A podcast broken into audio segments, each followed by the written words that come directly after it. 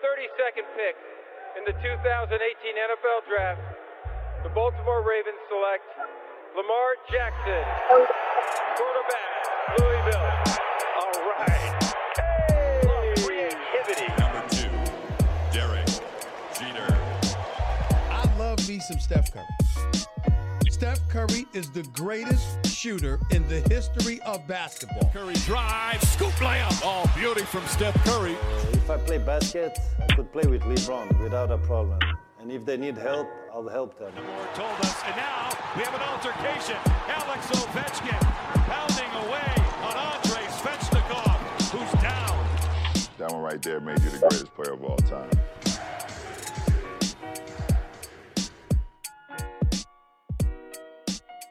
The World Health Organization declared that the coronavirus crisis is now a pandemic. Rudy Gobert has tested positive for the coronavirus. This astounding and unprecedented story continues to evolve. The NBA is suspending the season. This is crazy. This can't be true. This just it seemed more like out of a movie than reality. This is the last night of NBA games for the foreseeable future. Bonjour, bonsoir à tous. Hype euh, épisode 17. Euh, on va réouvrir euh, malheureusement le dossier médical puisque le coronavirus est, une pandémie internationale et, ça pose beaucoup de problèmes à, tous les niveaux, toutes les strates économiques, sociales, voire sociétales. Nous, on fait, on traite de la hype des sports US, donc on a besoin de savoir où en sont les sports US aujourd'hui.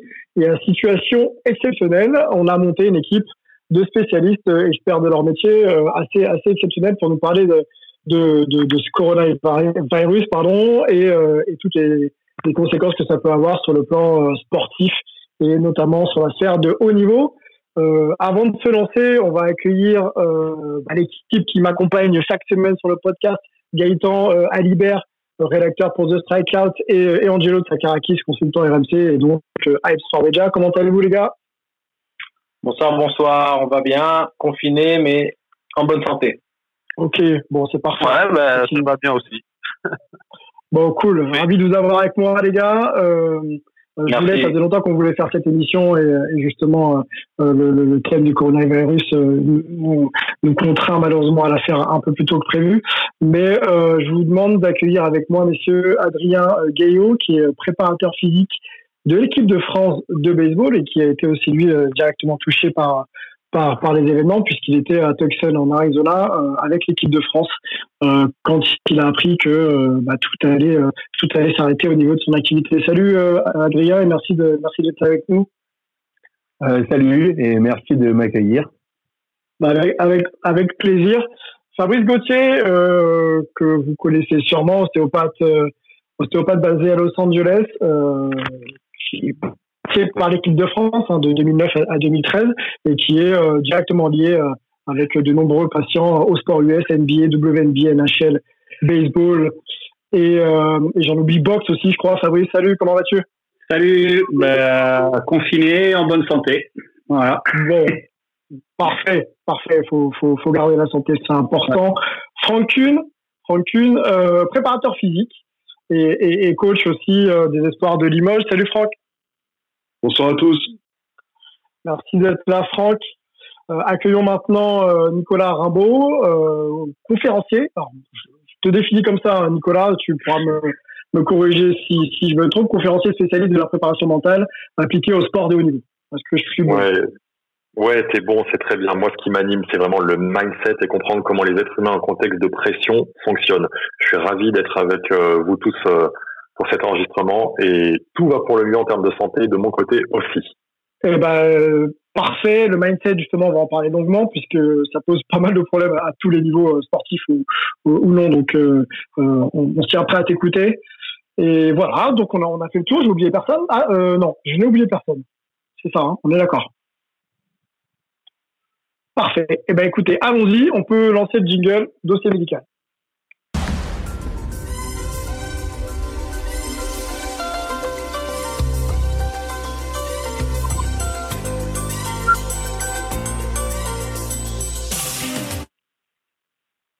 Le dossier médical, vous avez, vous avez reconnu. Ça, c'est.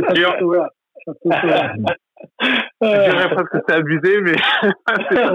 on, on, essaye de se détendre dans Hype. Hein, la situation est suffisamment tendue pour qu'on ne prenne pas le temps de, de, se détendre. Voilà, voilà pourquoi ce jingle. Ça fait, ça fait, toujours le même effet, hein, même à chaque fois qu'on en s'y attend. bon, bah, on, va, on va continuer alors. Adrien? Oui. Adrien, on va, on, va, on va commencer par toi. Donc, je disais, tu es préparateur physique de l'équipe de France de baseball euh, qui a pour coach euh, la légende vivante Bruce Bocci et qui était euh, orienté vers ses qualifications World Baseball Classic à Tucson en Arizona, USA. Et à quelques jours de votre premier match, je crois que c'était contre l'Allemagne le 13 mars dernier, eh ben vous apprenez, vous apprenez qu'il n'y aura pas de match. Comment est-ce que tu peux nous raconter comment, dans quelles circonstances vous avez appris justement cette annonce et, euh, et, quelles ont été vos premières réactions? Bah, c'est euh, en fait honnêtement on, on l'a pas vraiment vu venir. Euh, c'est le jour le jour J là du coup deux jours avant, quoi le jour où on a pris la nouvelle euh, deux jours avant où on a su que voilà on a on a senti les choses au moment où le, tout le programme a changé où on devait partir au terrain et euh, où l'équipe devait partir au terrain et d'un seul coup l'équipe ne part plus on change l'heure euh, venez euh, habiller de telle façon et on fait une réunion. Et là, d'un seul coup, quand le planning change, quand tout ça, ça arrive, tout le monde commence à se regarder et se dire, euh, ouais, c'est mort, c'est bon, euh, c'est fini. Et, mais c'est vrai que du coup, sur toute la phase de préparation, ça n'a jamais été vraiment quelque chose dont on a vraiment parlé sérieusement et, et on était quand même assez hermétique, même complètement à tout ça. et, et c'est vrai que bon, c'est devenu très sérieux le jour où, ça a été annoncé, mais euh, avant ça, il n'y a pas eu tellement, on va dire, de, de crainte ou de. C'est pas dans les discussions, ouais. Et est-ce que, Adrien, c'était, euh, tu sais, quand, on hein, quand on prépare une compétition de, de très très haut niveau, euh, on se met un peu dans sa bulle. Est-ce que c'était euh, lié au fait que vous soyez un peu coupé euh, d'une certaine forme de, de, de, de, de réalité pour préparer, préparer votre compétition ou alors c'était pas pris au sérieux? Et je pense un peu des deux. Honnêtement, euh, honnêtement, je pense que c'est vraiment les deux. Euh, il y avait un, un, climat qui était qui était très particulier et qui était très positif euh, dans cette préparation, dans cette équipe. Et je pense que c'était quand même extrêmement lié à la présence de, de Bruce aux manettes. Et puis il y a aussi le fait que être un petit peu loin de tout, au fin fond de l'Arizona, où on voyait pas forcément. Alors, on l'a vu bah, quand on est parti. On est parti le 1er mars donc ouais, dans les aéroports, des gens avec des masques, voilà. Mais dès qu'on est arrivé là-bas, euh, c'était fini. Il y avait l'hôtel, il y avait le terrain et point. Et en fait, on, on, était très très loin de, de, tout ça. Quelle a été la, la réaction de, du coach Bruce Ah, c'était c'est quand même assez assez décevant dans le sens où où l'équipe avait montré vraiment de très très belles choses dans la préparation. Il y avait euh, il y avait pas de pépins physiques, il y avait euh, il y avait beaucoup de confiance emmagasinée sur les deux matchs de préparation qu'on avait fait euh, face à, à, une équipe très solide. donc on a joué contre les les, les, les top prospects des San Francisco Giants. Mhm. Donc tout était là, tout était l'ambiance était vraiment très très très bonne et c'est vrai que c'est très frustrant de pas voir en fait à quoi ça ressemble euh, une fois euh, la réalité et la compétition lancée parce que euh, bah, parce qu'il y avait en tout cas tout était réuni pour que des bonnes choses des belles choses se passent. Les joueurs eux comment ils ont pris la nouvelle? Parce qu'ils ils ont forcément un peu de frustration j'imagine mais est-ce que tout de suite ils se sont saisis ils ont compris un peu les enjeux en fait sanitaires qui étaient en train de se, se développer? Ouais, non, c'est vrai qu'au départ, tu penses toujours à, à, toi et à ton projet et à là où t'en étais et ce qui devait se passer dans deux jours et euh, toute l'organisation, tous les sacrifices, tout le travail. Euh, et puis là-bas sur place, euh, le fait voilà que tout le que le stade soit soit tout redécoré et tout préparé, que, que tout soit mis en place et que voilà juste dernier moment euh, tout s'annule, voilà tout s'annule quoi. Fabrice, ostéopathe à, Los Angeles, euh, tu as forcément un métier lié à la santé et au rapport humain, on va dire, proche, puisque tu es dans de la manipulation, donc euh, tu as forcément contact avec, avec tes patients. Euh, on se disait en off que toi, par mesure de précaution, il avait fallu aussi que tu te mettes en quatorzaine. Bah oui, d'autant plus que le lundi, euh, je sais plus quel jour c'était, mais bon, le, le, lundi juste avant que Rudy soit positif, j'étais au match et je me suis occupé de lui, quoi. Donc euh, quand je suis rentré, Rudy, Rudy positif euh, le, le 11 11 mars, le, le 12 mars. Mercredi, il est annoncé le mercredi euh, lors du match contre Oklahoma City. Exactement. Et donc quand je rentre, je vois ça et euh, bah, la, la, première, déjà, tu t'hallucines un petit peu. Et puis, tu première décision assez rapide parce que ça faisait quand même, il commençait déjà un peu à en parler. Et puis, je suivais personnellement un petit peu la Chine, mais mais euh, de la même façon, un petit peu avec de la distance, quoi. C'était pas, j'avais pris l'avion pour aller à New York, j'avais pas mal voyagé, je faisais attention, mais pas plus que ça. Donc la première décision, bah, c'est quarantaine, quoi. Hein. Tu euh, tu veux pas toucher euh, tes proches, tu veux pas toucher les autres personnes et risquer d'infecter qui que ce soit. Mhm. Sauf que euh, bah, zéro symptôme. Donc 14 jours à trouver à essayer de trouver un test et impossible parce que on te teste pas si tu n'avais pas de symptômes. Quoi. Donc 14 jours euh, en confinement euh, dans mon garage. Euh, alors bon, c'est un garage qui est aménagé avec une salle de muscu, une salle de bain. ça va, c'est pas c'est pas la fin du monde. mais voilà, tu passes par par pas mal d'émotions pendant 15 jours, voilà, tout seul quoi. Comment, comment, je sais pas, tu as pris le temps d'observer un peu, mais comment ont réagi les Américains déjà dans les premiers jours alors, euh, tu veux, cette annonce? Aux États-Unis, euh, c'est, tu parles par rapport au sport ou par rapport aux Américains en général? En général d'abord, en centre. En général, j'ai l'impression que, personnellement, j'ai l'impression que ça, ça a vraiment mis, euh, voilà, c'était l'effet déclencheur, et après c'est les dominos qui en cascade ont tout arrêté. Quoi. Donc le fait qu'il y ait un athlète connu, professionnel, euh, qui teste positif, la décision de la NBA d'arrêter tout a fait que ça a déclenché tout le reste et que beaucoup de gens ont commencé à prendre conscience de merde, c'est là, quoi, tu vois. Et euh, ça, c'est pour l'aspect, pour la prise de conscience que ça allait, pour, ça allait pouvoir, ça allait toucher tout le monde. Il n'y allait pas y avoir de différence, les vieux, pas les vieux, euh, voilà, ça allait toucher tout le monde.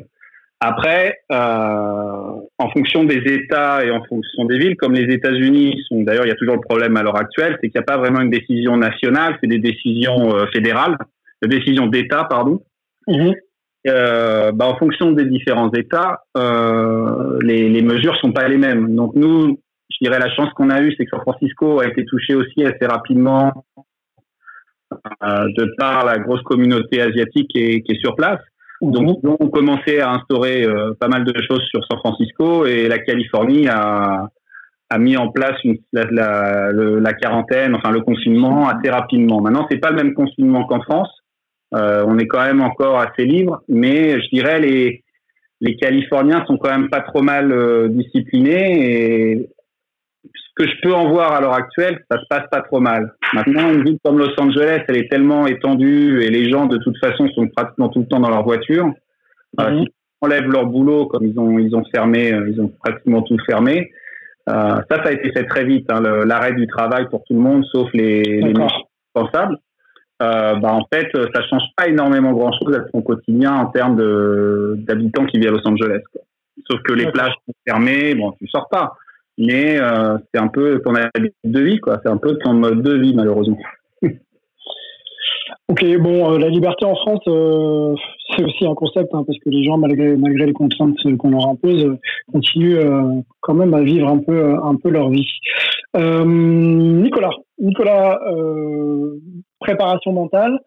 Je voulais qu'on aborde avec toi, rentrons tout de suite sur une angle un petit peu sportif.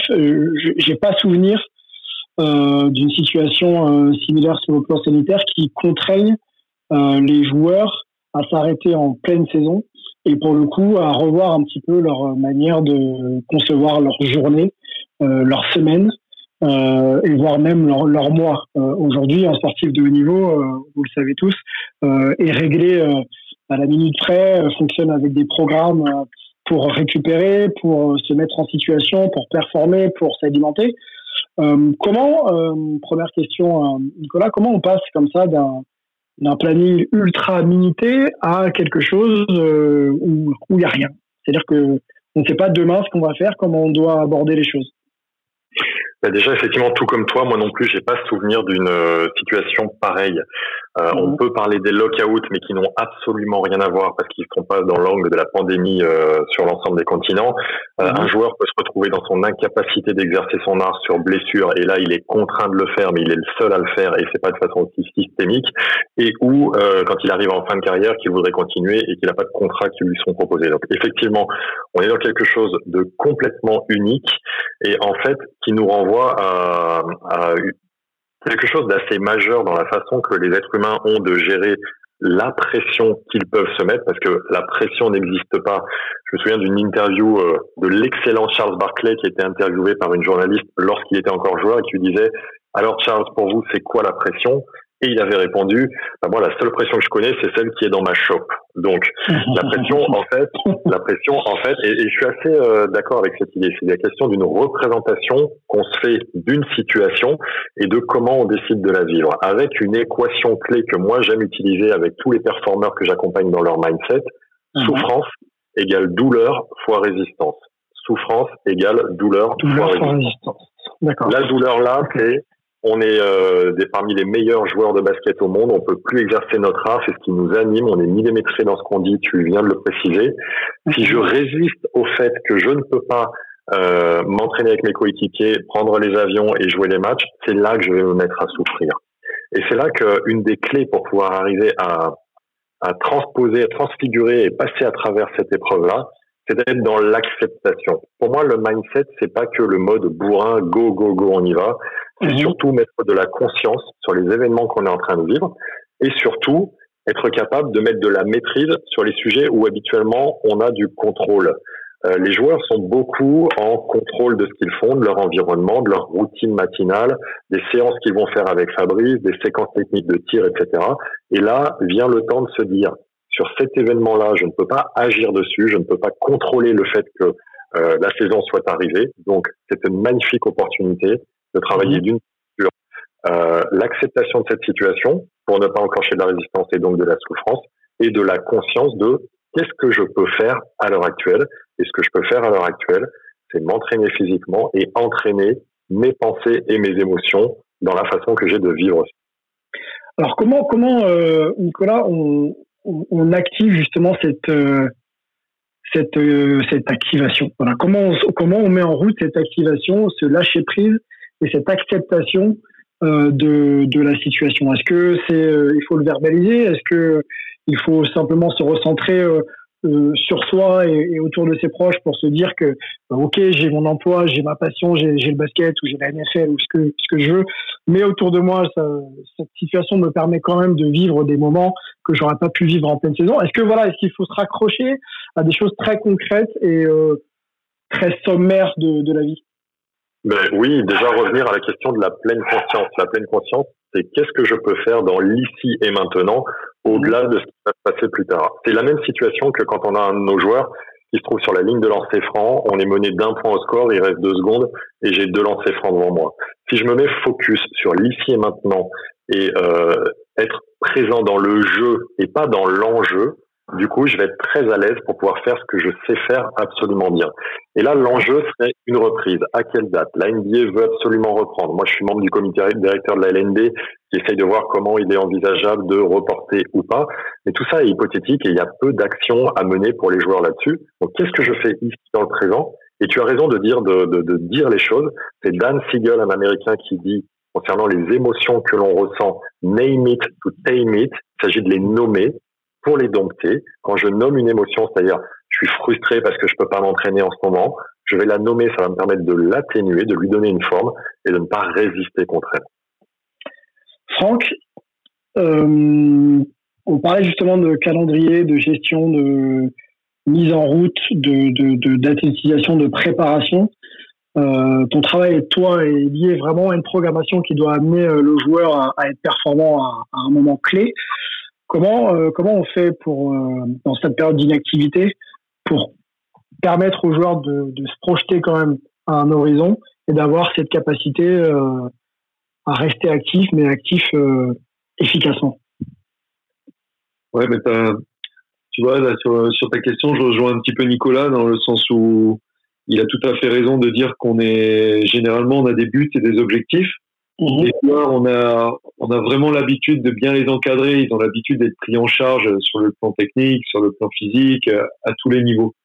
Et là, on a énormément de questions de la part des joueurs parce qu'ils sont un petit peu livrés à eux-mêmes. Donc, euh, euh, à la différence des lockouts, et c'était intéressant d'en parler parce qu'il y a déjà eu, tu sais, on peut, on peut malgré tout dire que c'est un peu le troisième lockout de l'histoire de la NBA parce qu'il y a eu 98, il y a eu 2011. Et là, il y a une nouvelle point d'arrêt. Mais euh, la différence cette fois, c'est qu'effectivement, déjà, il y a un confinement. Euh, Ouais. Avant, c'est-à-dire qu'avant, euh, tu avais des possibilités de t'entraîner qui étaient importantes, alors que là, les, les, les possibilités de s'entraîner sont très très limitées. Et en plus de ça, il faut adopter une conduite euh, favorisant le, le renforcement immunitaire, parce que au-delà de l'entraînement, euh, il y a un virus. Donc, pour résumer, euh, pas de salle pour t'entraîner. Parfois, soigner dans le jardin, mais dans tous les cas, pas de travail en opposition. Or, tu sais que le travail en opposition, euh, ben, l'opposition vraiment effective à l'entraînement pendant la semaine, c'est 20 à 30% de l'entraînement total. Donc, ça représente un beau volume. Le temps d'entraînement effectif, euh, ça représente entre 200, enfin là, je te parle un petit peu pour Limoges, hein, parce que j'ai pas fait ça euh, au niveau mondial, mais nous, c'est entre 200 et 230 minutes par semaine de temps d'entraînement effectif basket. Donc ça, tu ne peux pas l'avoir. Et ensuite, euh, donc c'est quelque chose qui va manquer à l'athlète, c'est évident. Et après, c'est sur euh, immuno euh, system boost, c'est-à-dire qu'aujourd'hui, euh, on, on essaye de, les, de leur faire prendre conscience que déjà, au niveau de la gestion de l'intensité euh, de l'effort et sa durée, ben, on est sur une échelle, on essaye de travailler sur une échelle entre 1 et 10. Euh, quand ils sont au-delà d'une certaine valeur, à savoir au-delà de, au-delà de 7, on limite, euh, on limite les efforts intenses à 15-20 minutes. S'ils sont sur des on- tu vois, on essaie de donner quelques repères. S'ils sont entre 5 et 7, on peut tirer à la demi-heure. Si c'est des efforts inférieurs à 5, ils peuvent travailler sur leur complète. Mais euh, on va essayer d'être. euh, on sait que les défenses immunitaires sont moindres, après un effort maximum euh, qui est de longue durée. Donc on veut pas augmenter non plus le risque, tu vois, de, de, de contamination de nos joueurs. Ok, ok. Il y a, tu vois, il y a, il y a deux aspects encore. Il y a la vitamine D. On essaye quand même. euh, On est sur sortie d'hiver. Les carences sont, sont nombreuses. On essaye d'insister un peu pour prendre du soleil et consommer des aliments riches en vitamines. Tu vois, euh, fruits surgelés, faire des smoothies, des choses comme ça. Donc ça, ça, ça, ça force à s'adapter sur le plan mental, on l'a dit avec, euh, avec Nicolas, et sur la- la- l'approche justement de sa préparation physique et de son entretien, l'entretien de son métabolisme, hein, si j'ai bien compris. C'est ça. Par contre, au niveau, de- au niveau de la communication, tu as, évoqué le fait que les joueurs étaient demandeurs. Euh, comment justement euh, on, on revient vers eux et quel, quel plan, s'il est possible d'en mettre un, euh, le plus efficace possible, qu'on peut, qu'on peut proposer?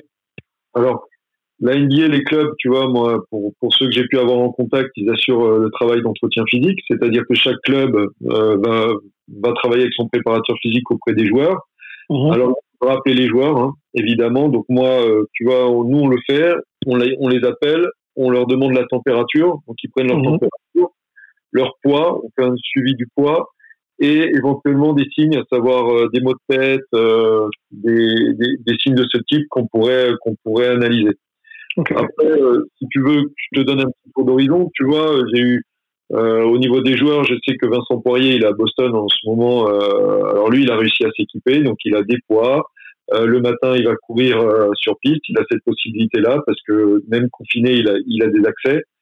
Eli Okobo, euh, lui, c'est sport dans le jardin, travail cardio, abdos, maintien de la posture et, et renforcement. Mais pareil, il suit son programme de sa franchise. Tu vois, j'ai eu Axel Bouteille qui me dit, euh, ben lui, il a un programme de son club euh, qui lui a donné un sachet, tu vois, un package avec du matériel dedans, donc euh, tapis, euh, élastique. Euh, ouais, il travaille dans son garage.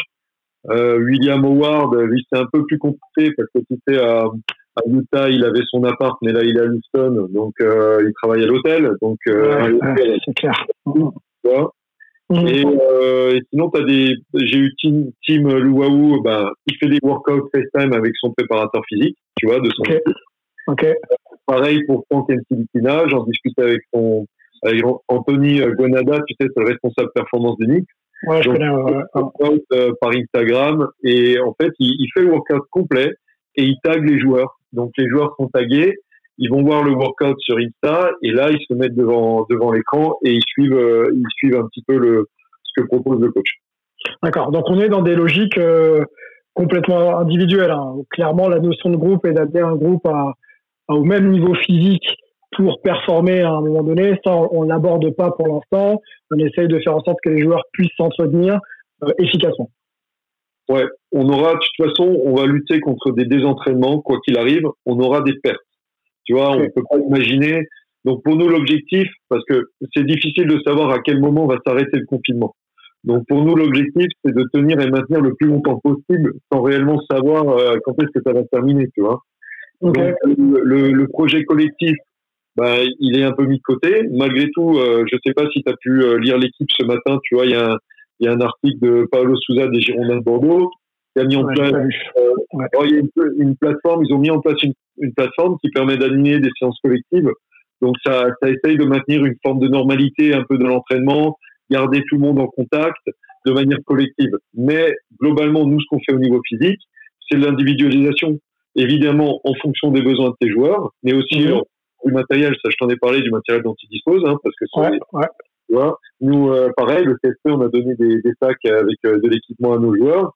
Et sinon, il faut penser à varier tes programmes aussi pour lutter euh, contre la monotonie, parce que chaque jour, s'entraîner sur tes sessions, 45 minutes par jour de fitness avec une dizaine d'exercices, il y a un risque de monotonie important, donc on essaye de varier énormément les choses.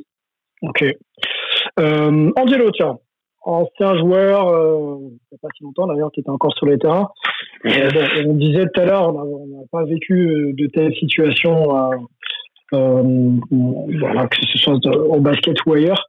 Comment toi tu gères euh, une période d'inactivité déjà forcée, on va dire contrainte? Alors, je voulais revenir très rapidement sur ce que disait euh, Nicolas tout à l'heure euh, vis-à-vis de la pression et ça va ça va faire un lien et je pense que Nicolas et Franck pourront tous les deux s'identifier à ça. Euh, tout ça est basé sur la personnalité de chaque joueur, sur leur mentalité intrinsèque, c'est-à-dire que tu auras des joueurs qu'il faut toujours surveiller Franck pourra en attester. Tu as des joueurs sur, euh, derrière qui tu dois rester pour toujours s'assurer qu'ils se nourrissent bien, qu'ils s'entraînent dur, qu'ils fassent le travail supplémentaire. D'autres joueurs, tu même pas pensé à leur faire le rappel que tu vas à la salle, qu'ils sont déjà en sueur, que ça fait déjà une heure qu'ils y sont en train de travailler dur, à faire du travail supplémentaire et autres. Donc la pression est basée sur euh, euh, sur un individu de la même manière que son éthique de travail et sa, sa volonté, son abnégation, sa sa force mentale face à l'adversité sera différente. Donc, euh, d'essayer de, manager un groupe à distance en connaissant la différence psychologique et la différence d'approche du travail au quotidien de chaque individu, c'est très compliqué. Tu auras des joueurs qui vont arriver avec une perte assez minimise, enfin assez minimale en comparaison à ce que ça pourrait être euh, dans, dans un dans un profil de trois semaines, un mois d'inactivité. Il y en a d'autres qui vont arriver en surcharge pondérale, euh, très très peu entraîné euh, et, et, ça c'est le vrai problème. Si tu me demandes sur une base individuelle, moi j'ai toujours j'ai toujours eu une éthique de travail irréprochable, ça a toujours été ma force. Euh, mhm. j'ai pas été le mec le plus athlétique dans ma carrière, mais j'ai toujours été le plus travailleur. C'est ce qui m'a permis de pouvoir durer au plus haut niveau. Donc, t'as jamais vraiment de soucis à te faire à ce niveau-là en ce qui me concerne et avec le type d'individus qui ont un peu la même mentalité que moi. Donc euh, le plus important, euh, c'est de s'éduquer. Et moi, j'ai toujours eu un, lien étroit avec mes, préparateurs physiques pour chaque équipe avec lesquelles je jouais.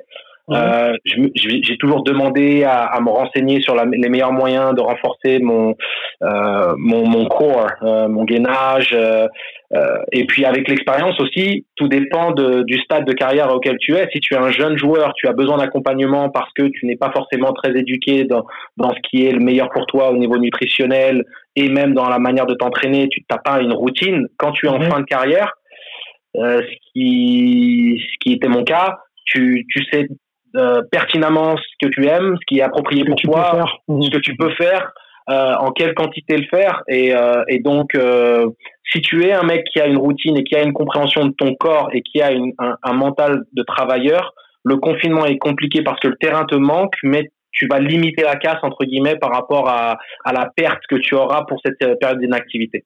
Nicolas, tu es d'accord avec ce que dit Angelo sur la manière dont on se connaît? Bon, je connais un peu la réponse, mais effectivement, avec un peu plus de maturité, on est quand même en mesure de, de mieux apprécier les choses. Mais est-ce que tu es d'accord sur le fait qu'il faille avoir une, une, posture différente pour les joueurs qui ont euh, une manière de s'investir sur le plan mental, hein, je dis bien, différente pour les maintenir à un niveau quand même correct?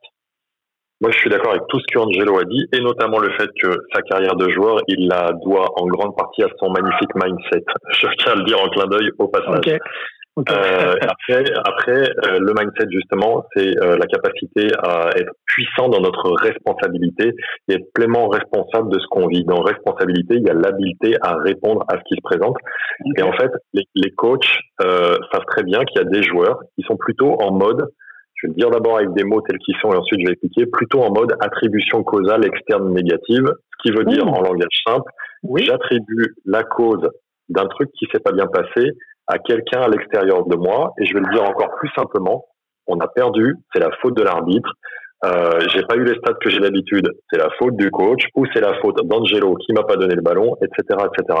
Et en fait, euh, c'est très exact que sur la question de la pleine responsabilité et le fait de ne pas tomber dans cette posture d'attribution causale externe négative qui vous met en position de victime, vous allez avoir des joueurs qui d'eux-mêmes vont tout de suite se remettre en route, que ce soit dans la dimension physique, euh, psychologique, émotionnelle, mentale, et d'autres qu'il va falloir pousser et être un peu plus derrière. Mais j'ai tendance à dire, comme euh, en toutes circonstances pour le coup là, je ne pense pas qu'il y ait de caractère exceptionnel dû à cette crise sur ce sujet-là. Comment on stimule justement le, le, le, le profil qui a besoin d'être poussé? Comment, euh, par quel biais on peut le stimuler ça? Ben, euh, en fait, on peut tout simplement le stimuler. La, meilleure façon, pourquoi les gens procrastinent ou ont du mal à s'engager euh, Il y, a, y, a, trois raisons à ça. En fait, quand les gens procrastinent ont du mal à s'engager, et donc là, les sportifs qui vont prendre un peu de poids pendant cette période versus ceux qui vont être au taquet au moment de repartir. L'une d'entre elles, c'est hacker notre environnement, dans le sens du hacking informatique. Je mets la main sur mon environnement, c'est-à-dire que je désactive les fenêtres pop-up d'apparition de mes réseaux sociaux, euh, mhm. je ne laisse pas de nourriture à portée de main à tous les endroits, je mets en place mes éléments de préparation physique, tout matériel qui vient d'être décrit, juste dans mon regard pour pouvoir le faire. Ça, c'est une façon de faire.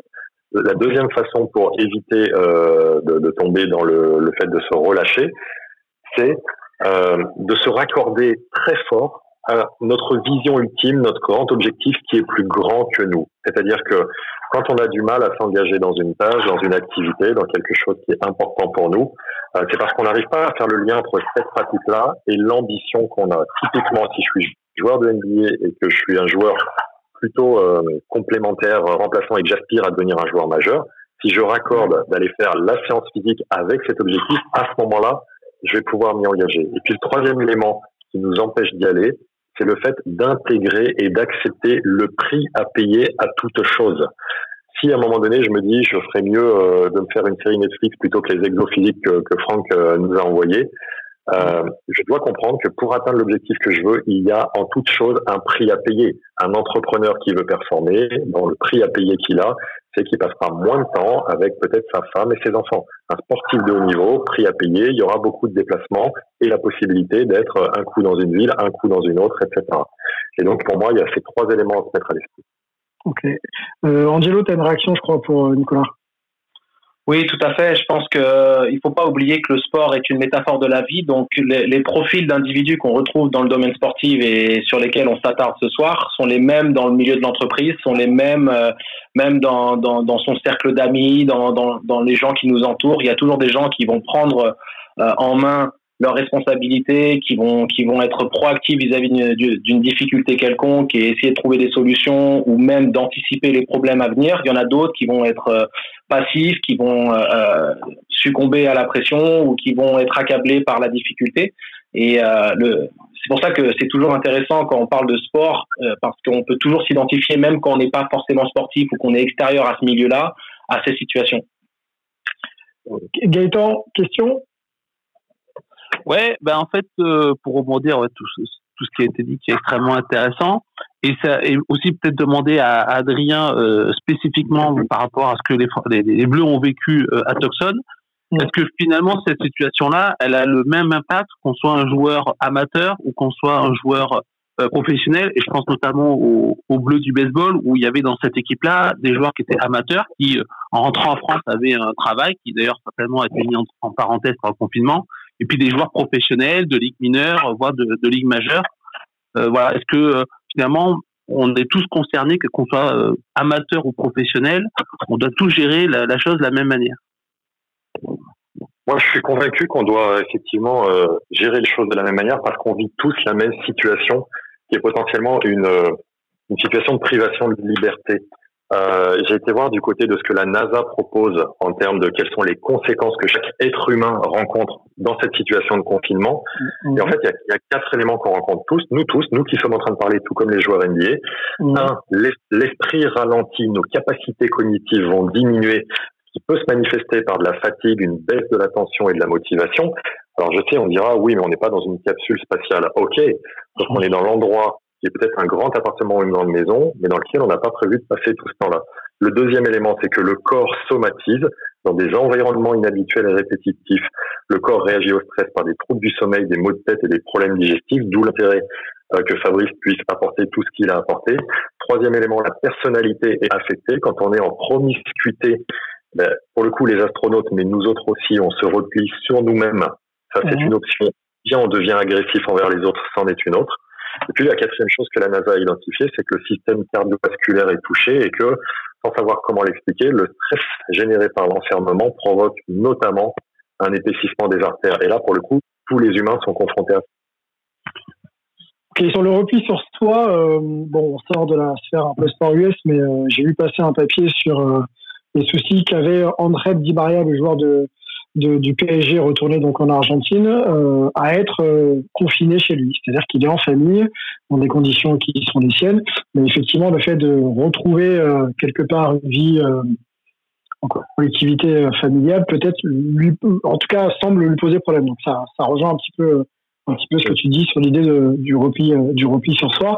Adrien, je voulais te relancer sur la question de de, de, de, de Gaëtan, tu sais, sur les différences entre les joueurs pro et amateurs dans dans ce, de, ce fléau qui est, est le Covid-19. Est-ce que aujourd'hui euh, le, le système et euh, l'environnement du baseball amateur est aussi, voire autant touché que la sphère, euh, la sphère professionnelle? Euh, je pense que ouais, je pense que ce, le, le quoi, le statut professionnel ou amateur ne, ne rentre pas forcément euh, en compte. Euh, tous les tous les gars se, se préparent alors avec euh, leurs moyens, avec euh, leur niveau, mais avec un objectif en tête. Et en fait, le moment où l'objectif disparaît, c'est le moment où ça devient quand même compliqué de quand on parlait tout à l'heure de faire le lien entre voilà mes aspirations et le travail qu'il y a à mettre en face on se retrouve d'un seul coup dans une situation où il n'y a plus d'objectif euh, là clairement, où on ne sait pas quand la saison va commencer, on ne sait pas quand euh, du coup euh, quand va se passer le prochain qualifier. En fait, on sait rien du tout. Et c'est ça qui est difficile, c'est pour les gars, c'est de se projeter, à devoir euh, s'entraîner, arriver à recréer des nouvelles routines dans des nouvelles conditions, des nouvelles organisations sans monotonie. Donc nous, on essaye de, de mettre tout ça en place, mais euh, et, euh, et on, on, on s'applique à les suivre toutes les semaines et tous les jours pour arriver à leur proposer euh, le contenu nécessaire et surtout adapté euh, à la situation particulière. Mais euh, le manque d'objectifs est forcément un des éléments les plus un des éléments les plus difficiles à combattre. Alors, toi, tu étais, on le rappelle, hein, tu étais avec l'équipe de France à Tucson, euh, Arizona, USA, il y a quelques, quelques jours, avant de, de plier ba- bagages et de rentrer en France. Quels a été tes mots, justement, sur le plan de ta profession envers tes joueurs à ce moment-là? Est-ce que, on va pas leur dire qu'ils sont en vacances, ou bien sûr qu'ils doivent prendre soin d'eux, mais quel, euh, quel a été tes mots en tant que professionnel sur, euh, sur l'approche de, de, de leurs conditions physiques? Bah, ce moment-là, en fait, c'est comme un, petit peu euh, comme après une, une, fin de saison ou peut-être du coup une, finale perdue. C'est un moment où tout le monde a, a le moral un petit peu dans les chaussettes. C'est pas à ce moment-là où tu remobilises tes troupes sur le coup. Tu laisses passer euh, un petit peu euh, cette période euh, difficile et puis assez rapidement derrière, une semaine voire 15 jours après, se dire tous ensemble bon bah maintenant on peut y retourner. on va, on a des objectifs. alors, on a l'objectif de, de se maintenir, parce que le développement, c'est un petit peu compliqué avec les conditions qu'on a. Mais comme on disait tout à l'heure, de, de perdre le moins de choses possible. Mais ça se fait pas tout de suite. C'est pas cinq minutes après l'annonce de ou à la fin de la première de la réunion qu'on se dit allez les gars c'est pas on y retourne. On, on, laisse passer quelques jours euh, on s'assoit un peu dessus et, et on repart euh, le plus rapidement possible. Mais euh, on, peut, on peut le contrôler donc c'est compliqué quand on peut pas contrôler les choses c'est compliqué. la tête dessus quoi. C'est ça. Adrien je suis assez content de t'avoir aujourd'hui parce que c'est aussi l'occasion de mettre un petit coup de projecteur sur le baseball et cette notion de préparation physique. On a si vous ne savez pas, messieurs, euh, Mélissa Bayeux, qu'on a fait donc la semaine dernière, euh, qui est euh, la Evan Fournier en son temps du baseball, qui casse les codes et, qui est aux États-Unis aujourd'hui à Lafayette University. on a un son à vous proposer qui elle nous explique pardon la manière dont elle essaye de s'entretenir.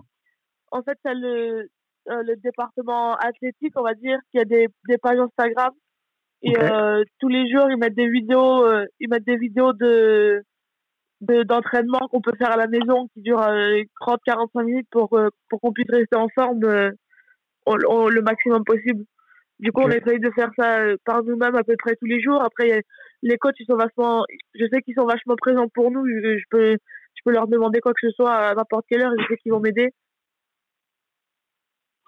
Voilà, donc c'était assez court. Mélissa Bayeux qui est euh, donc euh, encore sur le campus et qui euh, effectivement reste au contact du staff technique de l'université et qui essaie tout simplement de rester active sans savoir si si une saison universitaire va va reprendre. dernière question pour pour toi. Adrien, concernant Mélissa, quand on est une joueuse de sa qualité, euh, comment, euh, pareil, comment on fait pour rester active et, euh, et faire en sorte que on puisse être tout de suite opérationnel quand ça va, quand ça pourrait reprendre. Mélissa, elle, n'en en est pas là par hasard. Hein. C'est, qu'elle travaille beaucoup. Elle a ce mental-là, et mhm. c'est, c'est exactement le profil de sportif de, de sportif qui va très bien traverser cette période-là, qui va continuer à travailler, qui va continuer à faire les petites choses qu'on n'a peut-être pas envie de faire, mais qu'on sait bénéfiques. Et euh, moi, je me fais pas de soucis euh, par rapport à Mélissa. Et il y a d'autres profils qui me posent beaucoup plus d'inquiétude, en tout cas. Ok, Angelo, tu avais une réaction, je crois, pour euh, Adrien? Oui, euh, oui, le, le, le, vrai problème, surtout par rapport à des disciplines comme le basket, qui sont des, des sports d'intérieur, euh, c'est que au-delà du, de l'ajustement physique et de la perte physique euh, due à l'inactivité, il y a aussi une perte de sensation au niveau des fondamentaux. C'est-à-dire pour le basket, euh, le shoot, le dribble, la passe. Euh, pour le baseball, j'imagine, ça doit être euh, la batte, le lancer pour les pitchers. Donc, c'est aussi ça la problématique. Au-delà de l'aspect physique et athlétique, c'est aussi l'aspect des fondamentaux et du ressenti et des, et de, des repères. Est-ce que ça se perd, ça, Adrien? Parce que est-ce qu'elle est en danger là-dessus entre guillemets le fait de pas pouvoir s'entraîner, de répéter ses gestes techniques, que ça la met entre guillemets en danger, entre guillemets. Oui, oui, oui, non, c'est évident hein, le, le, perte de, de, de la perte de sensation, euh, du coup, la, la, le, on va dire euh, la mince, j'ai perdu le mot. Le fait que la, la motricité fine soit dégradée, euh, évidemment, on, on, y est, mais euh, mais on, on, propose beaucoup de petits ateliers, notamment de proprio, notamment de motricité fine. Je pensais du coup aux exercices de jonglage, comment on passe avec des balles. On essaie de garder le contact avec la balle, de garder le contact avec avec la mécanique et de mettre en place plein de petits ateliers qui sont euh, réalisables en intérieur, qui sont réalisables avec peu d'espace, avec peu de matériel. Donc euh, ça, c'est des choses que la à communiquer euh, tous les, en tout cas toutes les, quasiment tous les jours et toutes les semaines. Donc je, pense qu'on a les outils pour arriver à minimiser en tout cas les les, les conséquences négatives de, bah, de, de cette non pratique. Ok. Gaëtan, Ouais, mais alors c'est vrai que pour le, pour le, en MLB, le, le souci actuel, c'est les lanceurs. Parce que on peut maintenir en forme les joueurs de, de, de position et euh, ce qui se dit, c'est qu'il faudra simplement une petite semaine de préparation pour les remettre, dire, d'aplomb pour un, championnat même raccourci. En revanche, les lanceurs, ça prend beaucoup plus de temps, euh, surtout actuellement où on est dans une période où les lanceurs en MLB se blessent euh, de plus en plus et de manière euh, assez assez grave, donc euh, parfois indisponible pendant une saison, une saison et demie. Et voilà, c'est vrai que selon la position que l'on occupe, le, la, la, problématique elle n'est pas pas identique. C'est sûr, je suis d'accord avec toi. C'est vrai que c'est une vraie problématique là sur sur ce poste-là. Après, Après, ils avaient tous commencé déjà à beaucoup lancer. Ça va dépendre beaucoup de combien de temps ça va durer. Là, c'est vrai qu'on parle de 15 jours, de 3 semaines. Là, si ça commence à faire un mois, deux, trois, c'est vrai que ce temps-là va, avoir une grosse répercussion. Ça peut être du coup un, repos très bien géré. Et ça peut aussi être euh, du coup une longue euh, du coup euh, abstinence qui coûte cher aussi quoi. Ça va vraiment dépendre de combien de temps ça va durer. Après, il y en a qui ont encore la chance de pouvoir lancer un petit peu, de pouvoir retrouver un ou deux joueurs voilà, dans, dans, dans, le quartier ou dans la rue ou dans le jardin juste à côté. Mais oui, c'est un vrai problème. Si ça dure, en tout cas, ça va devenir un vrai problème. Fabrice? Ouais. Tu travailles beaucoup et avec beaucoup d'athlètes euh, de, de, très haut niveau. Euh, quand on parle de, de NBA avec 82 matchs par saison à minima, c'est beaucoup. Euh, que disent les athlètes avec qui tu travailles? NBA, euh, on peut aller même sur du soccer et sur sur d'autres sports US. Que, disent les athlètes si tu les as eu au téléphone? Quelles sont leurs craintes? Est-ce que tu arrives toujours à travailler avec eux? Est-ce que tu as mis un programme un peu spécifique euh, de prise en charge de tes patients? De ce que disent les athlètes, il faut comprendre, c'est que les saisons aux États-Unis, elles sont elles sont décalées. Donc en termes d'athlètes, j'avais des athlètes qui étaient en pleine saison comme le basket et le hockey. Mhm. J'avais des athlètes qui sortaient de la fin de la préparation comme le baseball et j'ai des athlètes qui se préparaient pour leur saison à venir comme le football américain ou, ou le basket, euh, le WNBA. Euh, donc en fonction de chaque cas, c'est complètement différent. Pour revenir un peu à tout ce qui a été dit avant, j'ai eu euh, Piquet Souban qui joue au, au, New Jersey Devils dans hockey. Pour son cas particulier, il m'a expliqué une chose très simple et ça se rapproche aussi du basket et ce qu'on disait sur le baseball parce qu'on on se demandait quand est-ce qu'elle allait reprendre la saison NHL et il me disait, oui, à son avis, elle n'allait pas reprendre parce que pour le, pour le hockey sur glace, il y a une vraie notion de rythme et de patinage sur la glace. Tu ne récupères pas comme ça. Okay. tu peux pas récupérer comme ça euh, du jour au lendemain. Comme euh, c'est pas aussi simple que courir sur un terrain de basket ou sur un ou sur un pitch de baseball, quoi. Donc, euh, en fonction de chacun, ils ont chacun leur euh, leur euh, leur vue sur sur ce qui risque de se passer ou de pas se passer. En termes de NBA, je pense que les, tous les joueurs avec qui j'ai parlé sont quand même assez positifs, d'autant plus que les Jeux Olympiques ayant été annulés, je pense qu'ils vont trouver une solution pour, euh, pour relancer la saison. Après, sous quelle forme? Un tournoi à Las Vegas où toutes les équipes restent bloquées comme il a été, euh, il a été proposé, ou juste une reprise de la saison complètement décalée? Euh, je pense que ça, ça se refera. Euh, voilà, baseball, football, mais je sais pas, donc, je sais pas dans quelle mesure, en fait, à l'heure actuelle, personne ne peut vraiment dire, on peut pas dire combien de temps va durer euh, cette période. Okay. Euh, au niveau des soins, la question que tu m'as posée par oui, rapport aux oui. soins, moi j'ai deux casquettes, je suis ostéo et kiné. Donc la partie ostéo, elle est simple, elle est complètement euh, complètement euh, shut down, complètement arrêtée puisqu'on ne peut pas toucher les gens. Okay. Euh, on est en confinement, on est voilà. Donc la, le bon le bon côté de ce que de ce que j'ai créé au fur et à mesure des années, c'est que je, je, travaille en prévention, donc je vois les joueurs. Normalement, un Rudy, je vais le voir toutes les deux semaines. Un Franck euh, ou un Evan, je vais le voir une fois par mois. Donc juste avant que ça s'arrête, on avait fait la tournée, on avait vu les vu les gars quoi. Donc ça, au moins pour le coup, il s'était euh, plus ou moins nettoyé par rapport à ça. C'est clair que ce serait bien qu'on puisse euh, faire une séance plus, plus régulière. Mais mhm. après, j'ai tous les joueurs qui étaient blessés, donc les Joachim Noah, les Festus Ezili, euh, des joueurs qui. Comment tu gères du coup? Est-ce que ça n'a pas une incidence euh, sur le programme de, de, de, récupération tout simplement? Bien sûr, puisqu'il n'y a pas la partie manuelle, il n'y a pas la partie euh, où on travaille travailler sur les fascias. Mais par contre, il y a toute la partie qu'on peut gérer comme les préparateurs physiques, on peut gérer par Skype avec du matériel, avec euh, donc on distribue un peu de matériel, les mecs ont, ont, ont leur, ont leur matos. Mmh. Et à partir de là, bah, c'est du FaceTime ou c'est ou c'est du, du Instagram quoi. Ok. Euh, les joueurs peuvent, ils sont en mesure, c'est une question un peu euh, collégiale euh, sur le plan physique. Euh, donc, Adrien, et tu peux répondre aussi. Est-ce que les joueurs sont en mesure de se prendre en charge tout seuls? Écoute, ça c'est, enfin, moi je, je, réponds vraiment rapidement par rapport à tout ouais. ce qui été dit avant et, et, ce que disait Nicolas, enfin tout, tout le monde. C'est les joueurs sont pas à ce niveau-là par hasard.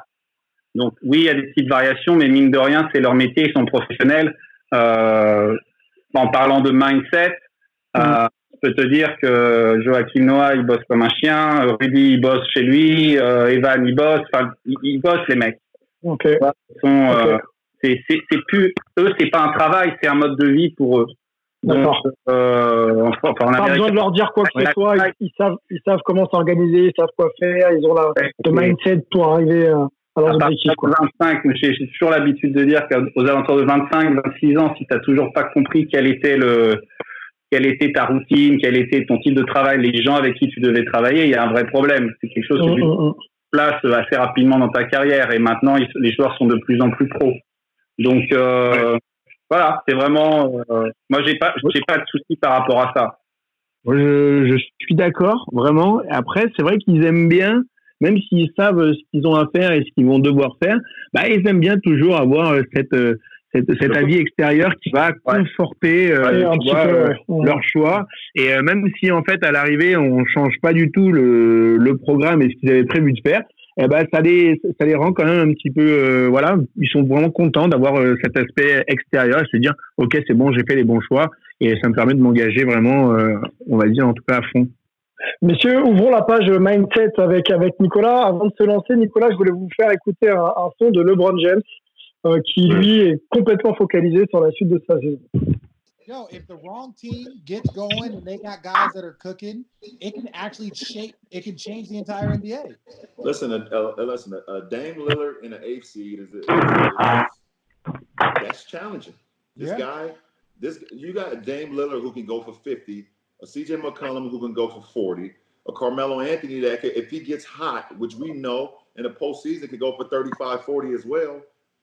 We know that every possession in the playoffs is one that possession, and when you have that type of experience with Portland, they can make things happen. You know, you have the youth in Memphis. They got the youth. You know, they got John Moran and that spark, and those guys have been playing some great basketball as of late. You know, you got some experience. Alors, pour vous faire une euh, rapide traduction, hein, en clair, le contexte, c'est que LeBron James, lui, part des playoffs. Il se dit que s'il tombe sur Damien Lillard et les Blazers, ce sera un vrai challenge de, de gagner, de gagner cette série de playoffs. Donc, je voulais vous faire écouter cet extrait pour vous expliquer qu'il y a des joueurs comme LeBron, on sait la manière dont il est impliqué psychologiquement et mentalement, qui eux pensent que la saison va reprendre et qui restent focus. C'est-à-dire que chaque jour, LeBron, on parlait des, joueurs français, Rudy et Evan, pense NBA, se lève NBA, se couche NBA. Est-ce que c'est la meilleure manière euh, de d'avoir un mindset très élevé, euh, Nicolas? Est-ce que c'est une bonne manière de rester euh, rester focus, de- d'avancer, d'avoir des objectifs et de, de rester in? Ouais, en fait, c'est vraiment le croisement entre deux choses. Effectivement, se ramener à ce futur euh, que l'on vise, sur lequel porte notre ambition, notre raison d'être, notre why, euh, comme le dirait Simon Sinek, plus grand que nous et qui est fondamental pour nous, se, se raccrocher à ça, mais surtout, surtout, surtout, l'implémenter et le raccrocher à des actions quotidiennes. Tony Robbins, un des plus grands coachs américains, il est vraiment fan, euh, j'ai suivi ses programmes, vraiment fan de l'action massive. Et en fait, ce que LeBron James dit bien, c'est tisser le lien entre cette ambition ultime, essentielle pour moi, qui m'anime et pour laquelle je, je suis prêt à donner chaque seconde de ma vie, et les actions quotidiennes que je donne. Et, il y a une image pour moi qui, qui incarne bien ça et qui incarne bien le mindset et où les difficultés que les uns et les autres peuvent rencontrer par rapport à ça, c'est l'idée de se dire que on a tous euh, dans notre corps deux personnages. On a un chouineur qui est dans notre tête, qui lui veut vivre une vie peinarde sans rien changer, et on a un, chu- un chuchoteur dans notre cœur qui lui nous chuchote simplement des aspirations ambitieuses. Et ça, c'est pas moi qui le dis, c'est Alden Mills euh, qui est les- qui vient de la Navy. Et en fait, les objectifs que l'on a tous, même si j'étais super d'accord avec ce que Fabrice disait, pour moi, les performeurs du plus haut niveau sont au taquet dans toutes les dimensions, physique bien sûr, connaissance basket bien sûr, mais surtout mindset. Donc parmi eux, on va trouver des gens qui sont en, grande facilité à gérer leur mindset. L'enjeu pour booster notre mindset dans la période actuelle, comme en toute période, c'est faire assumer le chuchoteur, lui dire d'arrêter de chuchoter, qu'il s'exprime vraiment, d'une part. Donc ça, c'est vraiment la partie se connecter à notre ambition, ce qu'on veut faire, et d'autre part, faire taire le chouineur. Dès qu'il veut nous faire arrêter, dès qu'il veut nous empêcher de passer à l'action, dès Mhm. qu'il veut nous faire dire, bon écoute, là ça va, on va pas se, se faire le petit truc de plus, etc.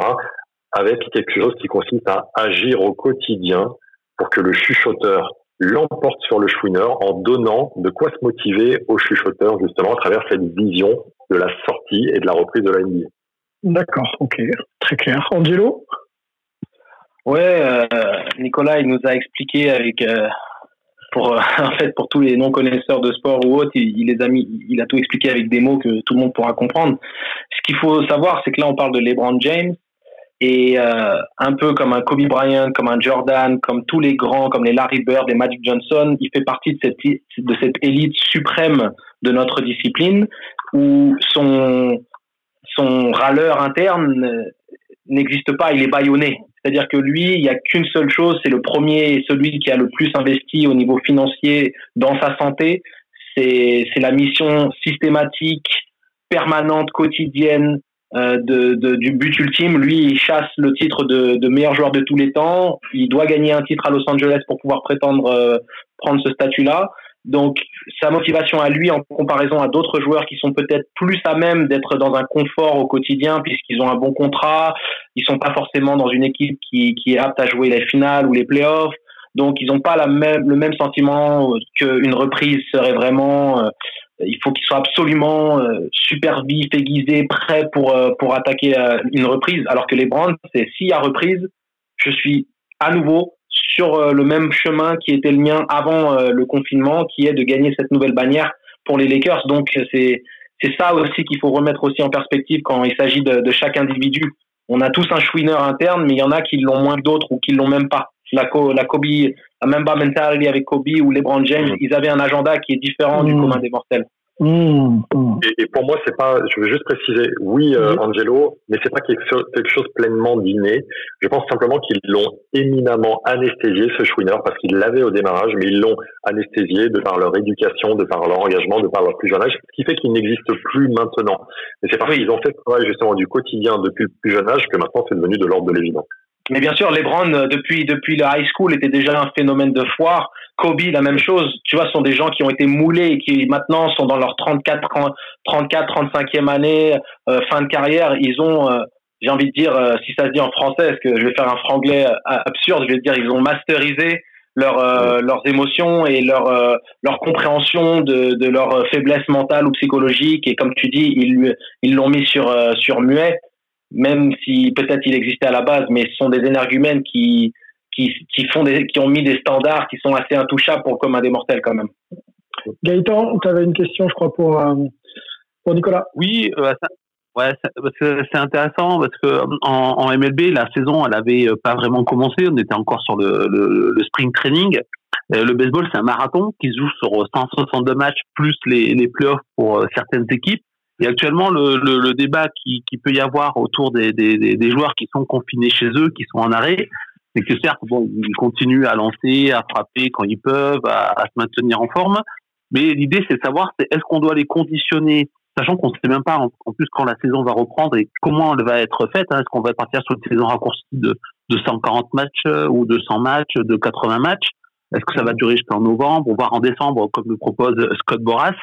Mais est-ce que le, débat, c'est savoir, est-ce que on doit pas quand même laisser les joueurs euh, au repos euh, mentalement, c'est-à-dire pas forcément les impliquer à fond en se disant ah, ça y est, il faut gagner les World Series, il faut se préparer euh, parce qu'il y a des équipes qui ont beaucoup d'attentes, je pense aux, Yankees, aux Astros, aux Dodgers, ou est-ce qu'au contraire il faut les laisser se reposer et on les remettra en forme mentalement comme physiquement quand vraiment on saura si la saison reprend?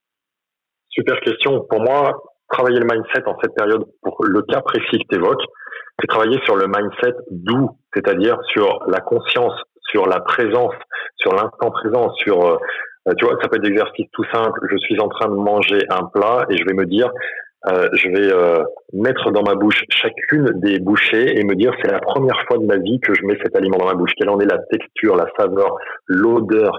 Euh, travailler sur la conscience de ce point de vue-là. On n'est pas obligé, encore une fois, euh, c'est pas ce que tu as dit bien sûr, hein, mais travailler le mindset en mode bourrin dès maintenant. Travailler plus sur la conscience, travailler plus sur la présence, travailler plus sur ma vision, commencer à me projeter, ressentir ce que je ressentirais quand j'aurais gagné au bout de cette longue saison euh, le titre, euh, penser ce que je pensais, comment je me tiendrais quand je serai dans ça, on peut absolument travailler ça et que ça se fasse dans la douceur, mais ça doit se faire néanmoins quotidiennement et de façon corrélée à l'ambition ultime qu'évoquait LeBron James. Nicolas, quelle est la part justement de d'importance du mindset dans euh, la réussite ou l'atteinte de ces objectifs euh, perso, professionnels, euh, au niveau de tout à chacun? C'est une bonne question parce que je lis beaucoup et j'entends beaucoup de, d'experts, notamment américains du sujet, qui disent le mindset c'est 80% de tout. moi, je, je travaille sur cette dimension-là et vraiment c'est essentiel pour moi. Pour autant, j'aurais quand même tendance, pour pas faire de prosélytisme et pas euh, évangéliser à outrance, considérer que c'est un des leviers de la performance au même titre que les autres.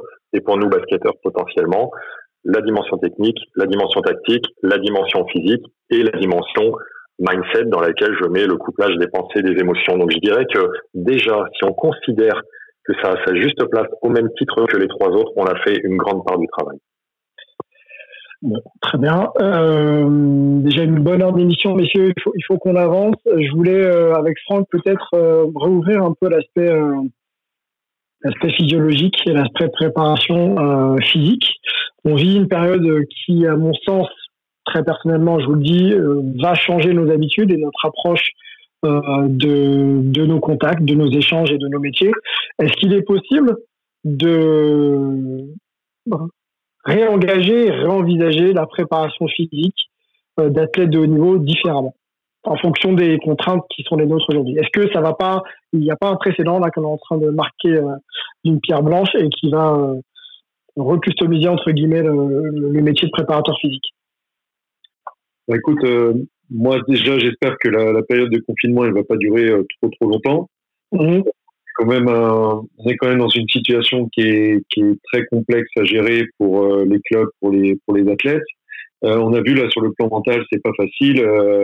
Euh, euh c'est vrai qu'ils sont en difficulté. Moi, quand je parle avec eux au téléphone, on sent que les il y a des athlètes qui ont des doutes parce qu'ils n'ont pas tous le mindset de LeBron James ou d'Angelo.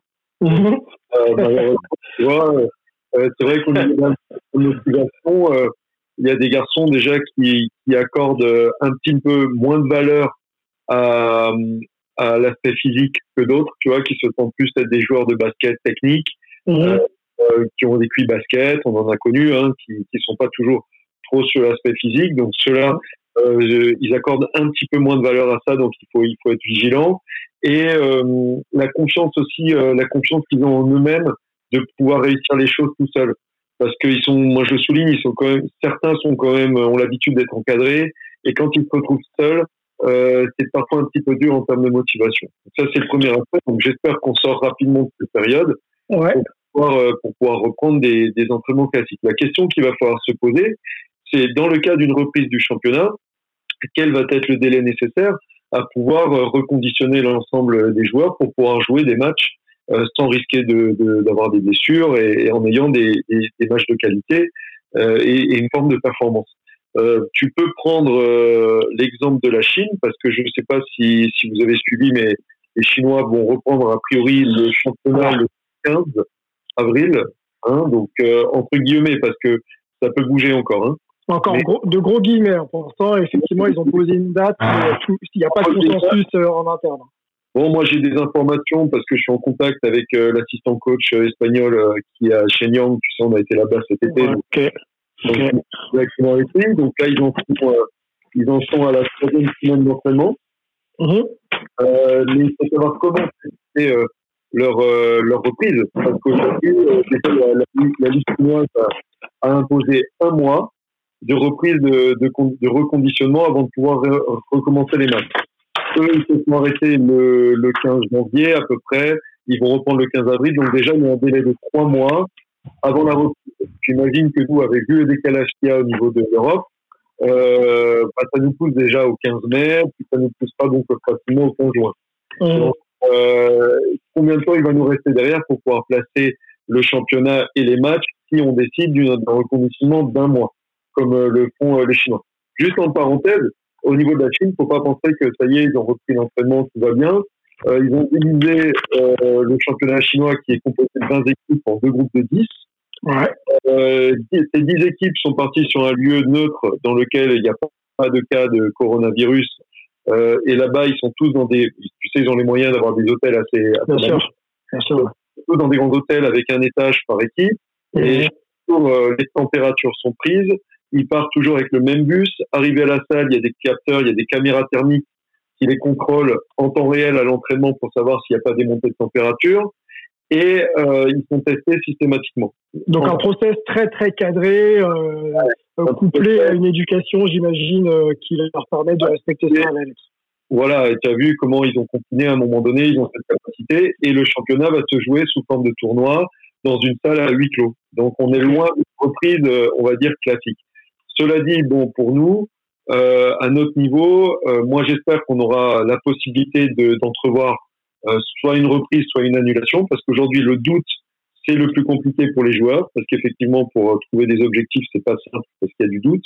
On sait pas, on reprend pas, on n'a pas de visibilité.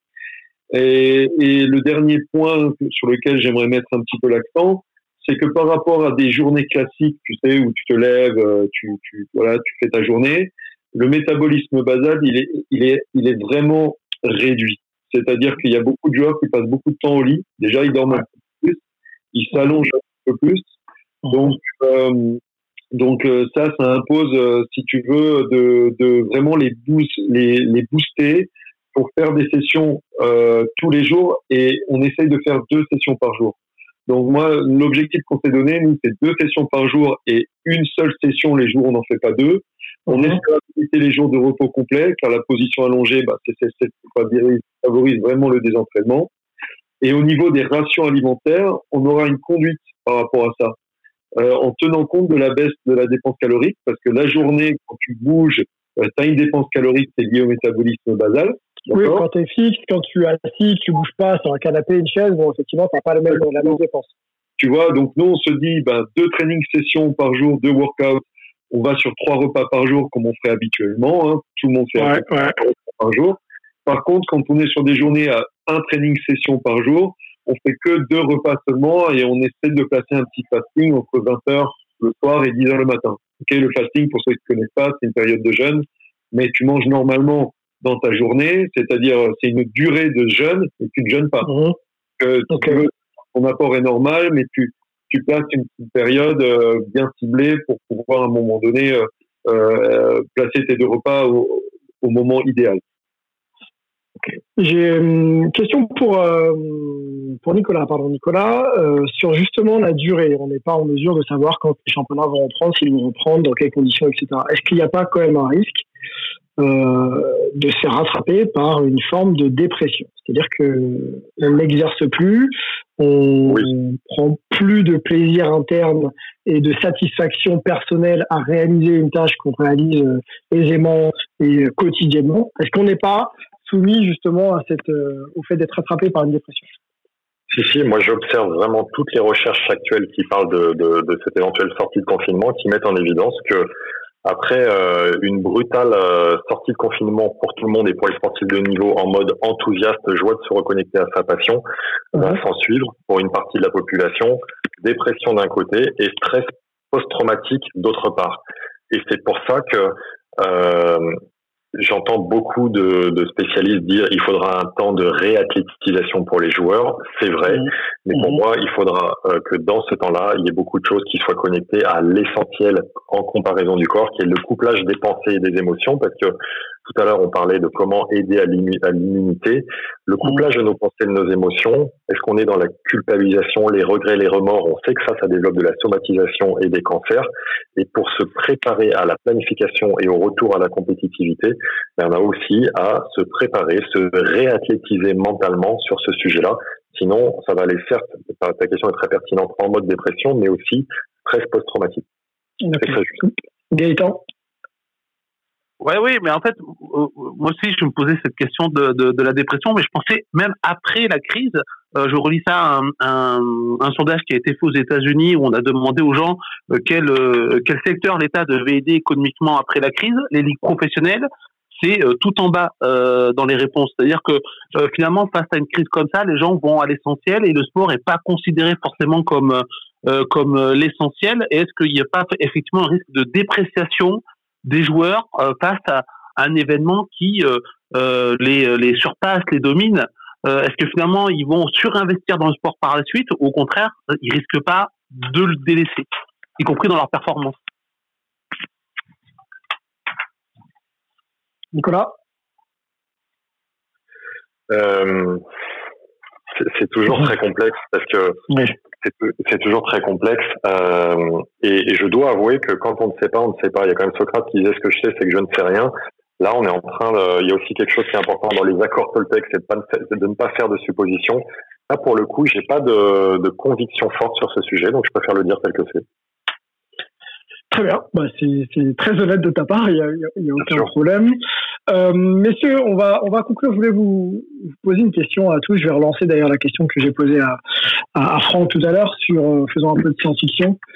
Euh, Est-ce que on n'est pas justement, euh, on va pas être contraint à réengager nos activités euh, personnelles et professionnelles de manière différente? Est-ce que le basket, comme on l'a vu, les échanges euh, tout, toute la sphère autour euh, des événements sur événements, euh, tout, tout, tout, le marketing autour qui fait qu'aujourd'hui on est vraiment dans une bulle qui fonctionne à plein régime. Est-ce qu'il va falloir un peu simplifier tout ça pour avoir aussi cette capacité à vivre peut-être un peu plus simplement et, et, et mettre au, en priorité la santé des uns et des, les uns et des autres. Vous voyez ce que je veux dire? Ouais. Est-ce que je me fais bien comprendre là? Ouais, je, je, je, me permets juste de faire une remarque par rapport à ce que tu dis. Je pense que, que, la reprise, euh, on l'imagine euh, rapide. Moi, je pense qu'elle va forcément être très très progressive. Mhm. euh, parce que déjà dans la vie, euh, les choses, tu vois, quand, quand, les cinémas vont rouvrir, les gens ne vont pas se ruer dans les cinémas pour aller voir des films. Hein, il va y avoir un réapprentissage de la vie et je pense que sur le terrain, pareil, ça mettra du temps. Ok. Euh, Peut-être Fabrice là-dessus sur cette question? Écoute, euh, je crois que personne à l'heure actuelle aujourd'hui est capable de dire de quoi, de quoi vraiment va être fait demain. On va juste essayer d'être optimiste, euh, voir, euh, voir comment ça va se passer et puis s'adapter, quoi. Et je, je pense que de tout ça, on espère que quand on voit la pollution diminuer, quand on voit, euh, voilà, ça, ça, ça, ça, fait sortir le bon, le meilleur et le plus mauvais de certaines personnes. Et mais j'ai l'impression qu'en en restant optimiste, on va on va changer les choses et on va, en espérons, euh, améliorer les choses. Adrien, tu avais un mot là-dessus? Qui m'entend, Adrien? Allô? Ouais, j'avais coupé mon, j'avais coupé, mon micro pour pas vous, j'avais coupé le micro pour vous embêter, mais euh, ouais, comme comme vous, c'est vrai qu'on ne sait pas trop euh, ce qui va se passer. Moi, j'ai aussi envie d'être optimiste. Et, et euh, j'espère aussi qu'on va pouvoir changer et modifier quelques comportements et qu'on sera un petit peu plus clairvoyant sur, euh, sur nos actions au quotidien. Angelo? Yes, um, um, je pense que um, on a entièrement raison d'anticiper que la reprise à, une vie normale va, va demander une petite période de transition.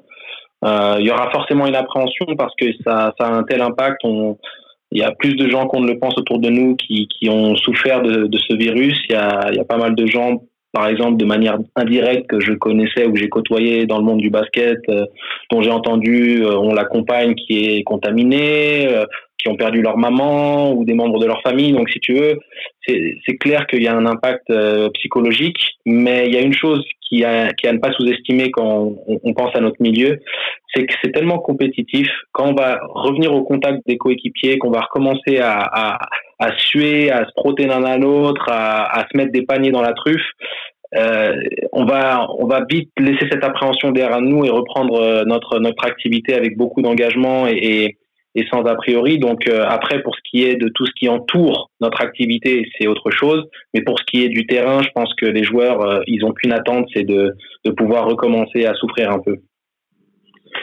Ok, oui, j'imagine, j'imagine. Ça reste leur quotidien et, pour le coup, euh, c'est un projet engagé de, longue date pour certains, donc de ne pas pouvoir le réaliser, ça peut être, ça peut être assez, assez compliqué au, quotidien. Peut-être que tu voulais rajouter quelque chose, Gaëtan, sur cet après Covid-19 Ouais, ouais, mais je pense que, bah, d'ailleurs, c'est vrai que j'ai peut-être piégé Nicolas avec, avec ma question, mais je pense qu'on est tous un petit peu. Euh... Personne ne piège Nicolas. Nicolas, non, mais, que... Nicolas, Nicolas a une humilité à toute épreuve et ça, Absolument, je pense. non, non, mais c'est, non, mais c'est vrai que c'est un peu, c'est, un peu l'inconnu. On, on sait pas où on va parce que je, je pense que on se rend bien compte qu'il y a une possibilité que ce qu'on vit actuellement, on peut le revivre dans un futur très immédiat. Et c'est ça, mhm. je pense que c'est ça la crainte, c'est dire à la limite qu'une saison euh, euh NBA, euh, MLB, NFL, etc. saute. Bon, ben ça, ça c'est déjà arrivé pour différentes raisons. Mais là, c'est de se dire que c'est peut-être un, un, nouveau monde qui nous attend et comment euh, on va pouvoir gérer nos passions qui quand même nous structurent. On a besoin du baseball, on a besoin du basket, on a, on a besoin du foot. Et, euh, et voilà, ça, ça fait mal de, de devoir vivre sans ça, parce que même si c'est pas la base vitale. C'est pas la santé, c'est pas l'alimentation, mais ça reste quand même vital pour nous. Bah, je pense qu'on vivra bien sans ça. Je pense qu'on on, continuera à vivre les sports US et d'autres sports d'ailleurs. Euh, mais est-ce qu'il faut pas aborder les choses de manière différente? Effectivement, on est, on est malheureusement euh, contraint de s'arrêter. Euh, on ne sait pas si en 2021-2022 on vivra de nouveau ces, cette situation-là. Comment euh, on doit aborder les choses? C'est vrai que en MLB, en MLB certains le disent certains le disent en MLB, disant peut-être qu'on peut profiter de cette euh, courte saison, de cette bah, coupure pour euh, imaginer un, autre baseball qui pourra survivre à ce type de, de problématique. Mais je pense surtout qu'il y a, y, a, y a une telle machine de guerre euh, euh, qui a été impactée euh, économiquement avec ce, ce, problème de virus que je pense par exemple, on a vu certains gouvernements qui ont été pris de court, euh, qui étaient, qui avaient manqué d'anticipation sanitaire dans, dans, dans, la protection, les masques, les gels, euh, les gels alcoolisés, euh, le nombre de lits d'hôpitaux et autres. Je pense que ça va être aussi une piqûre de rappel pour beaucoup de gouvernements et aussi pour beaucoup d'institutions sportives, quelles qu'elles soient, pour renforcer les les, les, critères de, de sécurité sanitaire. il y aura peut-être de nouveaux protocoles qui vont être mis en place au sein des organisations ou même des ligues donc j'imagine qu'il va y avoir beaucoup de cellules de réflexion qui vont se mettre en place suite à, à cette, euh, à cette épidémie, enfin pandémie, puisque c'est mondial. Ouais. je pense qu'elles ont déjà commencé les, les, les Exactement, Ouais. Effectivement, on va, on va rester de toute façon attentif et on sera là sur un autre numéro pour euh, vous détailler un petit peu euh, la manière dont tout le monde va devoir s'adapter dans les mois et les années à venir. Nicolas, je voulais te remercier pour ta présence. c'était inestimable et c'était important pour nous d'avoir un éclairage sur la sur l'aspect mental euh, à tout point de vue, hein, parce que on est, on est tous touchés et tous concernés. Merci pour euh, pour tes propos. Où est-ce qu'on peut euh, te retrouver, Nicolas Où est-ce que tu vous pouvez me suivre sur ma, sur ma page pro euh, Facebook Nicolas Rimbaud Mentor ou sur ma page Instagram. Le mieux, c'est toujours les réseaux sociaux, LinkedIn. C'est le meilleur moyen pour voir ce que je fais et ce que je développe. Et merci à vous pour l'invitation parce que ces sujets sont passionnants, donc ils méritent d'être partagés. Très bien. Ben, écoute, euh, au plaisir de, de, se voir et de savoir sur, sur le podcast euh, avec, avec, avec grand plaisir. Fabrice, je te remercie de Los Angeles. Ben, de, de, rien, c'est moi. Bonne journée à toi, parce que je sais que ça, ça, démarre pour toi. Bon courage. Et puis, euh, et puis, on se tient au courant, comme on dit. Voilà.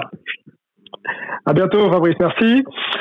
Angelo, Gaëtan, Merci monsieur. Bon, on, se, capte pour un prochain numéro de hype. Il hein, n'y a, a, pas de souci. restez en forme, restez chez vous surtout. Hein. Ouais, prenez soin de, prenez soin des gens que vous aimez, prenez soin de vous et puis surtout bon courage. Hein. Et puis merci chez vous. une fois de plus de, nous avoir invités. C'est toujours un plaisir de faire ah. partie de cette aventure. Bon, il n'y a, a, pas de mal. Adrien, merci. Merci à toi, préparateur physique de l'équipe de France de baseball. C'était sympa de t'avoir. Merci d'avoir été euh, présent sur ce, sur ce numéro. Franck, coach des espoirs d'ailleurs, Franck de Limoges et aussi préparateur physique euh, de l'équipe de France de basket. Merci d'avoir été là, messieurs. Merci, merci à toi et merci pour la qualité des, interventions de chacun. C'était top d'être avec vous. Bon, eh ben, écoute, euh, tu sais où nous trouver maintenant. merci à vous d'avoir écouté ce 17e opus déjà de, de Hype Sport Media. Restez chez vous. Franchement, tant qu'il y a à manger dans le frigo, et que la télé fonctionne et qu'on fait un petit peu d'activité sportive, je pense qu'on n'est pas on n'est pas mal lotis. En plus de ça, on a notre famille pas loin de, de, de nous pour nous pour nous soutenir et nous accompagner. À la semaine prochaine pour un nouveau numéro. Merci à vous et à bientôt. Ciao. Kobe Bean Bryant. Tellement de souvenirs avec ce joueur incroyable. Le match à 80 points, bien sûr. Celui à 60, le dernier match de sa carrière. Les 5 titres NBA avec les Lakers. Mais moi, j'ai envie de retenir cette finale olympique à Pékin en 2008 lorsque les Américains doutent un peu face aux Espagnols dans le quatrième quart-temps.